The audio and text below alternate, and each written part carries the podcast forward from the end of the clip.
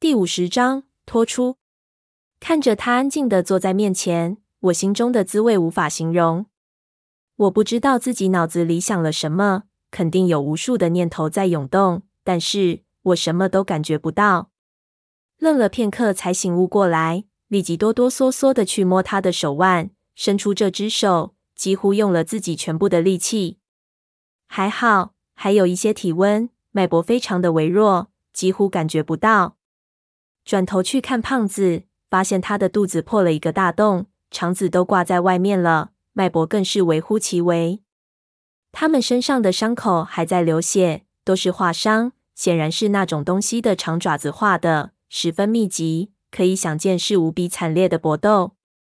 流血过多，心力衰竭，死亡几乎是无可逆转的。我有一些绝望、无助、懊恼、悔恨，无法形容的感受一起涌了上来。眼泪几乎要从眼眶冲出来，可不知道为什么，不知道从哪里来的魄力，我在下一瞬间把这些感觉都推了出去，突然就冷静了下来。我自己都被这种突如其来的冷静吓了一跳，像是心中有另外一个自己，暂时否决掉要来的情绪。不晓得在经历这种时刻时，其他人是否也有同样的体会，但就在此时，我的脑子里忽然无比的清晰。他们还没有死去，我自然不可能撒腿离开，但又不能在这里眼看着他们死。我必须做点什么，做我最后的努力。我站了起来，开始琢磨怎么办。首先找来了香灰，把他们最深的伤口全都抹上，把血暂时止住，然后把胖子的肠子一点一点的塞回到肚子里。那种感觉我不想记录下来。弄完之后，拿来潜水服。撕成几条，绑成绳子，拿来一旁的木框绑了一下，做成一个拖曳式的担架，把两人绑了上去。就是死，你们也给我死在地面上！我咬牙道。弄完后，我拿好探灯，拿起一旁的军刺，看了看四周，地面上全是绿色的液体，也许是那种东西的血液，更多的是血肉模糊的人体，一片狼藉。我没有细看。也不敢细看，转向四面的岩壁，想找闷油瓶说的洞口，只一眼就呆住了。石壁之内竟然还隐隐约约的透着影子，而且比刚才看到的更多，但远比刚才看到的要小，都是一些小孩的影子。我看了一圈，不禁毛骨悚然，当即不敢耽搁，拖着他们朝着闷油瓶说的那个口子探了进去。胖子本身就极重，加上闷油瓶的重量。我费了九牛二虎之力，这才把两个人拖进来。果然如闷油瓶说的，那口子里是条通道，那些东西好像可以腐蚀这里的玉石，在玉中慢慢移动。四周全是上好的玉脉，如果有任何玉伤在这里，肯定会疯掉。但它们如果是玉中自然形成的，那这条通道应该是封闭的。我用力拉了片刻，发现通道很长，同时。看着通道的岩壁，感觉很是不对。岩壁中不时出现一张张模糊的面孔，好像是岩石中的人正聚拢过来看我爬行。好在我的神经已经是怕到了极点，索性不管，咬牙拖着胖子和闷油瓶，只顾自己爬着。这个通道没有任何分叉，但是非常的曲折，有些地方甚至是垂直的。我足足爬了十几个小时，几乎累昏过去，仍然没有到头。也不知多久之后，探灯的光都快灭了。忽然，我听到了水声。我几乎是发了狂似的往前爬，猛然手下一空，没按到想象中的地面，人差点摔下去。探灯勉力一照，面前竟然出现了一个断层，是一道不规则的山体裂缝，不宽，两只脚撑开就能保持平衡。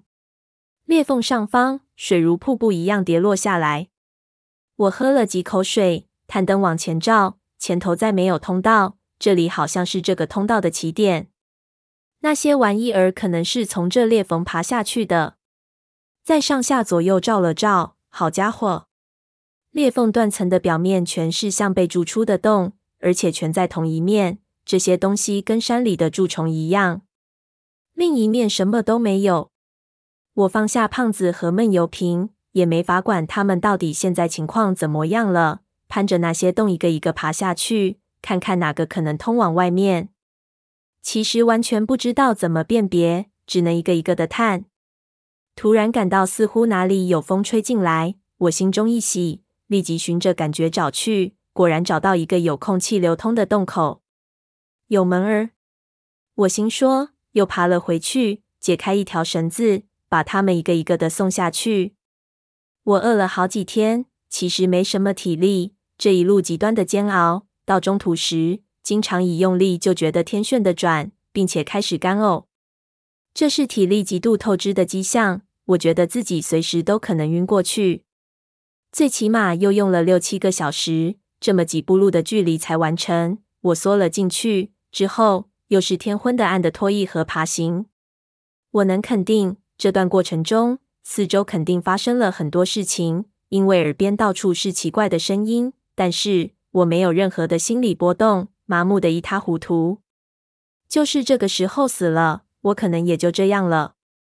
不知道爬了多久，前面忽然出现光。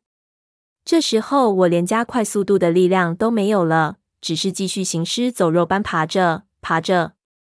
然后一瞬间，我听到了风声和水声。看到了久违的地面，我几乎反应不过来，还没等辨别出这是什么地方，就看到几个人出现在周围。抬头一看，是面色阴黷的村民模样的人。他们将我从洞口拽出来，可我一个也不认识。湖滩另一面的一座山坡上全是人，入耳全是长沙话。我的身体极度虚弱，一被拉出来就头晕目眩的。接着有个人带着一群人朝我过来。看天色是晚上，四面灯火通明，全是气灯。还有人拿着对讲机在不停的叫喊：“找到了，找到了！”带着一群人向我走过来的人，很快就到了视野内。我远远的看着，惊讶的发现，那竟然是我的二叔，后面跟着潘子。他们都一脸急切，可没等他到跟前，我就失去了知觉。